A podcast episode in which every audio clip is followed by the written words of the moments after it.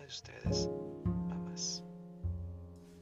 Esperando que nuestro Dios, quien ha fortalecido sus corazones para poder inyectar ese ánimo que necesitan sus familias, ese don especial que es un dote de Dios, que les ha beneficiado a ustedes y por ende nos ha beneficiado a cada uno de los que les rodeamos. Para nosotros son una bendición, para nosotros son un lujo que tenemos en casa. Con todo el corazón les deseamos que tengan un excelente día, bendecido, prosperado por nuestro Dios. Les amamos